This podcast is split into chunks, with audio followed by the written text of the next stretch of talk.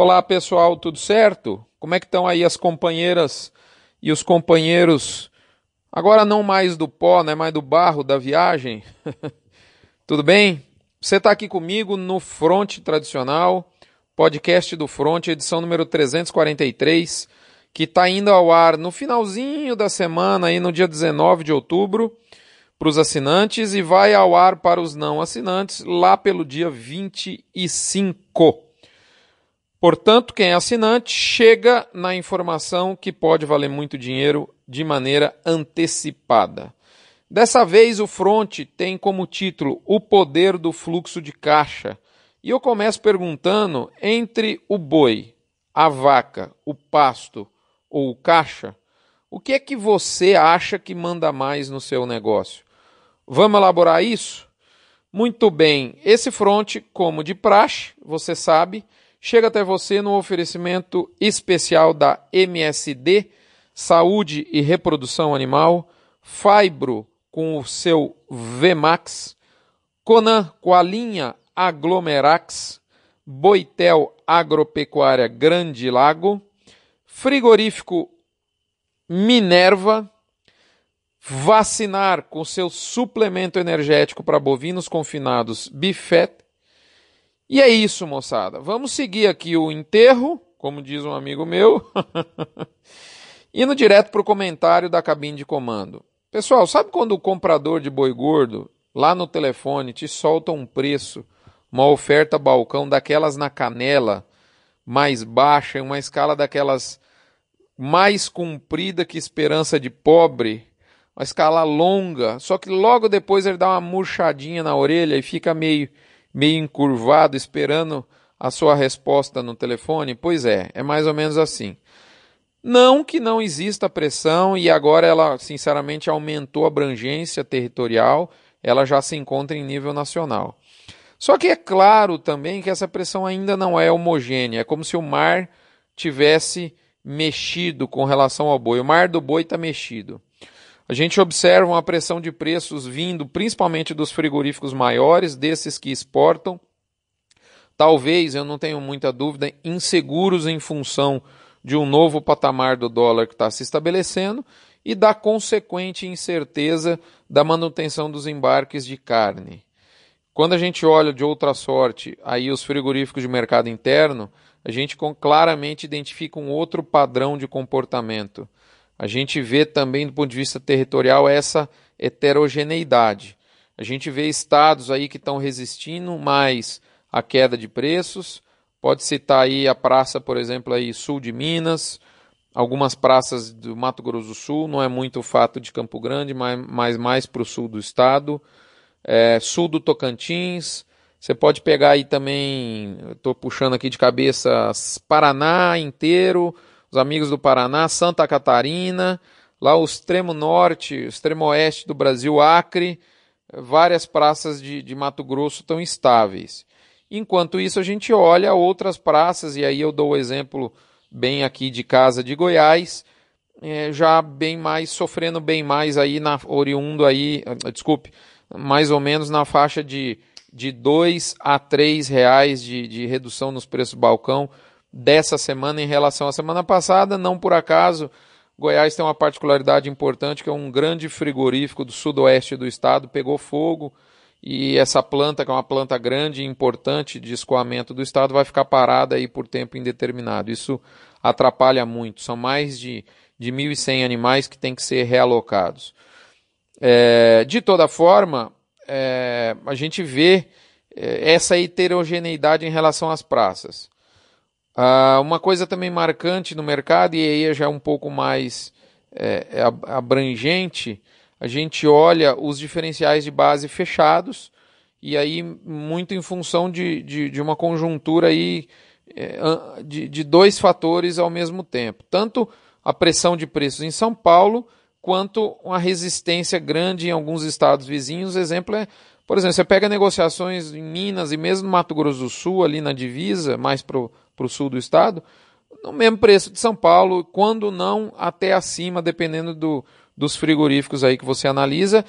E eu não vejo muito, muita possibilidade disso reverter aí, na, vai, deve continuar por mais, um tempinho aí no mercado, pelo menos algumas semanas. Na média do Brasil, a arroba recuou bem perto de um real nessa última semana, aí nos dados da Scott e do IBGE adaptados. Nós toda semana a gente, a gente atualiza esse levantamento.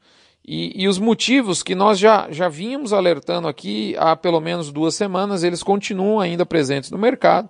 É, como você sabe, chuva, que é inimiga de, de confinamento, principalmente confinamento menor, aí de agricultor que está muito mais preocupado agora no plantio da, da safra de soja, é, é, confinamento menor oriundo de, de produtores que, que têm dieta sem volumoso, uma dieta com alto nível de amido que não aguenta umidade, o sujeito, o famoso não aguenta ver boi no barro, sabe? Isso é muito forte. É, o dólar em queda e, e, e, consequentemente, uma melhor fluidez nas escalas, em função até mesmo da chuva é, que deu a, a, primeira invernadinha, umas pancadas fortes aí a gente está observando. Com exceção do dólar, que parece que é um movimento mais sustentado, a gente observa que esses outros fatores eles tendem a ser momentâneos agora para o mês de outubro. E, e a gente, quando pensa nisso e olha também o importante suporte para arroba, que é o atacado no mercado interno, que está estável, a gente claramente afirma que ele não está mais em alta, mas ele parou de ele parou de subir, mas ele não caiu. Isso, quer queira, quer não, é um suporte para arroba. A escala, tudo bem, vai indo uma semaninha, só que a gente não observa um tsunami de boi terminado, mesmo em outubro, com todos esses fatores. O que nos leva a crer que em novembro nós não vamos ter o mesmo nível de entrega de boi. E eu começo a achar, e aí é um achar mesmo, que esse boi na bolsa do mês de novembro está ficando muito barato e está difícil de continuar botando fé nesse nível de preço. Mas, por hora, o que eu posso lhe dizer é segue o jogo. Recadinho da mãe de Ná. Isto posto, a mãe de Ná nos diz mais ou menos o seguinte, abre aspas. Trabalhar com escala curta ou aproveitar o momento para comprar boi mais barato. Essa é o dilema, é uma tarefa antagônica que alguns frigoríficos estão tentando fazer quase que ao mesmo tempo. E aí ela lembra, a mãe de Ná lembra que é impossível colocar Mato Grosso dentro de São Paulo e nesse tipo de situação a consequência costuma vir a cavalo, a galope. Fecha aspas da mãe de Ná. Para quem é um, um, bom entendedor, um pingo é letra. É ou não é verdade? Muito bem. Bife Radar ele reforça o cenário aí dividido, cenário dividido entre estabilidade e expectativa de queda, 45% para cada um desses percentis e a alta aí fica reduzida ao mínimo histórico, que é na faixa de 10%. Muito bem. Hora do quilo é uma frase muito bacana do Nassim Taleb, que é um, um sujeito que tem nos ensinado muito através da Empíricos, uma consultoria financeira que eu gosto muito da, das publicações. E o Nassim Taleb falou mais ou menos assim, ó, abre aspas, não me diga o que fazer com o meu portfólio de investimentos. Me fale o que você está fazendo com o seu. É isso que ele gosta de perguntar para os analistas de mercado. E a gente vai tocar num ponto interessante mais para frente um pouquinho aqui, que tem como pano de fundo exatamente esse raciocínio. Muito bem, to beef or not to beef, aí é, um, é, uma, é uma brincadeira aqui, é quase que um, um, um uma, uma, um aparecimento da mãe de Iná inédito. A mãe de Iná anuncia aí para vocês, meus amigos, pela primeira vez, onde o paradeiro dela, ela vai estar tá em São Paulo no dia 23 de novembro, só que não se iluda, ela vai estar tá lá paisana, infiltrada no único evento do Brasil que reúne aí talvez mais do que uma dúzia de cérebros diferenciados, todos unindo esforços em prol da, da mais hercúlea das tarefas, que é a determinação dos cenários mais prováveis para os preços pecuários de 2019. Ficou curioso para saber onde é que vai ser o paradeiro da Mãe de Ná no dia 23 de novembro? Pois é, vai lá no front, tem um convite especial para você que eu te adianto aqui. É o famoso encontro dos analistas da Scott Consultoria, dos meus amigos Alcides, Iberville, Marco, Habib, Túlio e por aí vai. Muito bem, convite feito. Vamos logo aqui para a última sessão do Front, que é o lado B do boi, a nossa crônica semanal da gestão de risco em pecuária. E aí eu começo de relembrando a pergunta que eu fiz lá no início desse front. Quem é que é o seu patrão?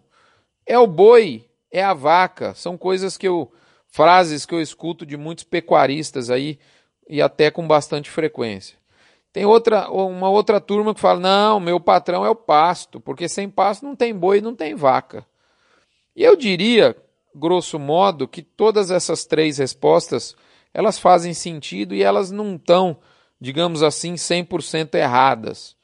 Mas, na minha opinião, é o seguinte: se não tiver dinheiro, não tem boi, não tem vaca e também não tem pasto. Portanto, quem é o patrão, no meu caso aqui, é o Bradesco, como também podia de ser o Banco do Brasil, a Caixa, o Santander e o Itaú. Como diria o Ratinho, sabe aquele barulho de dinheiro? Cadê o cascaio na conta? Se é para citar, vamos citar todo mundo, né? Mas enfim, para mim é o dinheiro. E aí eu, eu, eu, eu lembro também do ensinamento de um cara chamado Antônio Maciel Neto, é um alto executivo aí do setor automobilístico, trabalhou muitas décadas nessa empresa, nesse, nesse ramo, né? E ele fala que tem três pilares são fundamentais para qualquer negócio. Pensa aí no seu. Primeiro, tecnologia. Tecnologia no quê? Tecnologia em gestão, em produto, em processo e pessoas. Produto, processo e pessoas eu chamo apelido carinhosamente dos três P's. Tem que ter capital de giro, ou seja, a interação do seu dinheiro com o fluxo de caixa. E tem que ter o viés da comercialização. Sem esses três pilares, tecnologia, capital de giro e comercialização, não tem negócio, seja lá de que ramo for e fazenda não é diferente. Percebeu o dinheiro, que é um dos três pilares? E digo mais, vamos num outro, um outro, uma outra, um outro input aqui, um aprendizado muito forte do ramo negócios, que diz que as empresas quebram de duas formas e essas duas formas são sequenciais. Primeiro elas quebram devagar e num belo dia elas quebram de repente. Ou seja, ao longo de anos os ciclos produtivos vão gerando cada vez menos caixa, vão comendo as sobras, e quando eu digo sobras, entenda depreciação, desembolso com manutenção geral e capital de giro. Porém, ao longo de vários anos, gerando cada vez menos caixa, comendo as sobras, ou seja, não pagando a depreciação, não fazendo manutenção e nem e desestruturando seu capital de giro, chega num dia, num belo dia, que você percebe que não tem dinheiro para pagar o boleto do dia seguinte. Aí bomba. A empresa quebrou. Naquele dia, oficialmente sim, só que foi ao longo dos últimos anos. E como a pecuária é uma atividade plurianual, eu diria que é aí que fica mais complicado, como a, distância de tempo entre o início e o final do ciclo produtivo ele é muito grande muitas vezes, fica mais difícil da gente saber se a gente está quebrando ou se a gente lá vai escapando, como diria meu sogro. Você percebeu claramente a importância do tal fulano chamado dinheiro de novo? E por que, que eu estou falando tudo isso agora? Nós já estamos, pessoal, com três meses e meio da safra produtiva 2018-2019 da agropecuária. Independente se a sua fazenda produz soja, milho, bezerro, garrote, boi gordo ou uma mistura de um ou mais desses produtos, a sua safra já está com mais de 100 dias. Para ser mais precisamente, uns 105 dias. Ah, Rodrigo, mas eu produzo boi gordo aqui é diferente. Ele depende de capim e o capim está começando a safra só agora. Sim, eu também pensava isso até um tempo atrás. Cheguei mesmo a dizer aqui nesse espaço esse tipo de conceito, né? que a safra da recria e da engorda começava no início das chuvas, aqui no nosso caso em Goiás, mais precisamente 1 de novembro, né? Mas hoje, internalizando um valioso conceito da Integra e da Terra Desenvolvimento, com as quais eu tive a oportunidade de trabalhar nos últimos tempos, lá na, por conta da, da fazenda, é, a gente percebe que sim, a safra produtiva mais pujante da recria e da engorda realmente começa por exemplo, aqui em Goiás em novembro, isso não é mentira. Mas para que a festa do capim seja possível, muita coisa tem que estar tá resolvida muito antes de novembro. É por isso que a safra começa mesmo antes de novembro. Uma coisa é o início da fase produtiva mais pujante, e aí sim é novembro, mas a safra como um todo, ela começa a se desenrolar, dar, começa a mostrar a sua verdade muito antes de novembro. E aí ligando esses dois pontos, ou seja, eu quis aqui reforçar para você, a importância que o capital de giro tem em qualquer negócio. E esse conceito de safra agropecuária, eu chego à conclusão que a dinâmica do dinheiro, seja entrando, seja saindo da sua conta, tem que ser minuciosamente detalhada, mês a mês. E é justamente isso que boa parte dessa semana que está encerrando eu passei fazendo. Obviamente com o meu inseparável amigo Excel. O fluxo de safra de caixa da safra 18-19 já estava previamente desenhado pela equipe da Fazenda, mas eu fui solicitado a dar, uma, dar, uma, dar um pente fino, vamos falar assim. E eu diria que essa é uma excelente hora para você revisar o fluxo de caixa, já que, no meu ponto de vista, essas revisões elas têm que ocorrer a cada trimestre, e justamente é o que aconteceu. Nós encerramos um trimestre de safra. Então está na hora importante, além do que, né, é, você nas próximas semanas vai vacinar o gado. Então é uma hora muito boa para você fazer uma das quatro revisões aí do fluxo de caixa ao longo de uma safra anual. Ok? Já que é uma por trimestre, são, são quatro trimestres, você faz o plano que vale para o ano todo e ele não muda. Ele é o que a gente chama aqui na fazenda de cravado na pedra mas você vai fazendo as atualizações no T1, T2, T3 e T4. Ok? E é isso justamente uma hora excelente para você fazer. Didaticamente, quando a gente fala em fazer um fluxo de caixa, basicamente é você fazer um, uma planilha onde as colunas, aí para você ir imaginando, são os, os próximos meses e as linhas são as receitas e os desembolsos. É, você não coloca nessa conta, nesse raciocínio, é, a depreciação, você não coloca e não entra, melhor dizendo, também o regime de competência. O que a gente quer crer e, e leve em conta nesse exercício é a entrada e saída de dinheiro efetiva da sua conta corrente, seja um centavo, seja X milhões, não importa, é uma saída, uma entrada, isso tem que estar previsto. É, é, o que mais que eu posso te falar? É, muito cuidado também para analisar a questão de investimentos. Muitas pessoas jogam investimento dentro da, da conta de um ano, e se for um ano em que você investiu pesado, isso vai te levar à conclusão errada de que seu custo foi muito alto. Tá?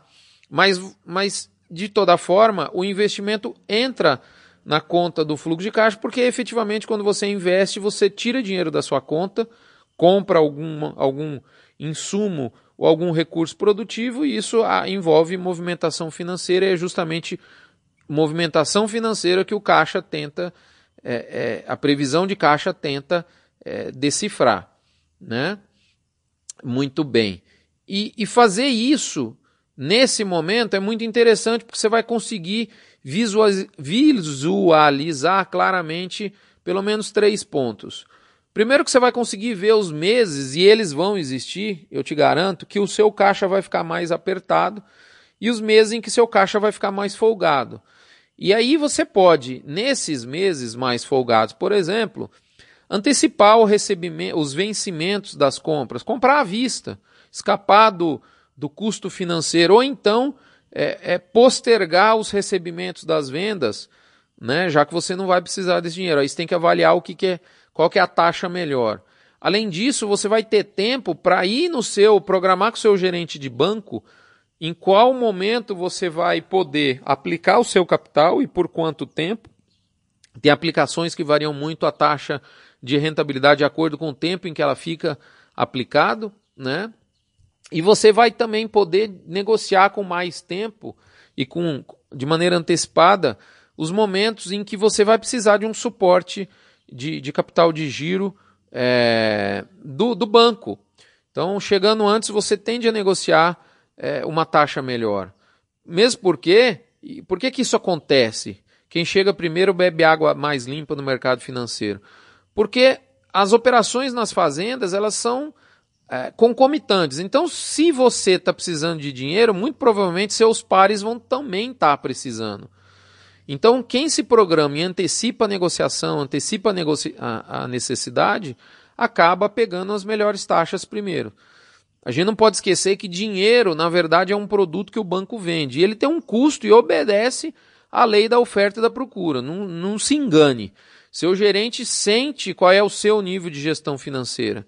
E eu te diria que outro motivo de você fazer essa previsão, além de chegar lá nele antecipadamente, é que quanto melhor ele sentir que é o seu controle, mais acesso às melhores linhas, aos melhores dinheiros, vamos falar assim, as linhas que, que vão te cobrar menos, mais acesso a elas você vai ter.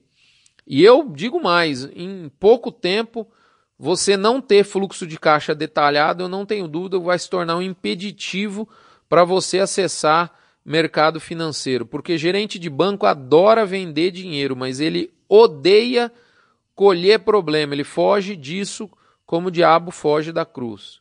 Segundo ponto que o fluxo de caixa vai te permitir ter, com uma maior programação, você tem menos surpresa. Então você vai poder escolher o momento de venda melhor, vendendo somente quando for interessante e não quando for preciso. A gestão financeira é, proativa, ela, ela, acaba viabilizando um sucesso maior na, na gestão de vendas. E por fim, né, com um, uma visualização aí de um ano safra do ponto de vista de caixa, é, fica mais clara a apuração do lucro da operação e principalmente o fluxo de atividades ao longo do ano. E você vai trabalhar muito menos naquela febre, né, né nos incêndios, porque você vai saber as, as suas demandas é, de atividade muito tempo antes delas ocorrerem. Tá certo?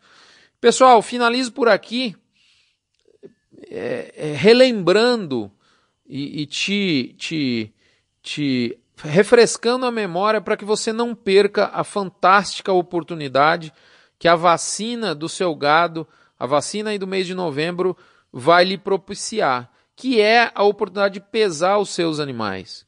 A, a assertividade de você prever as suas receitas vai, vai aumentar muito se você pesar os seus animais agora e fizer um, um programa nutricional e um programa de metas de desempenho ao longo dos próximos meses.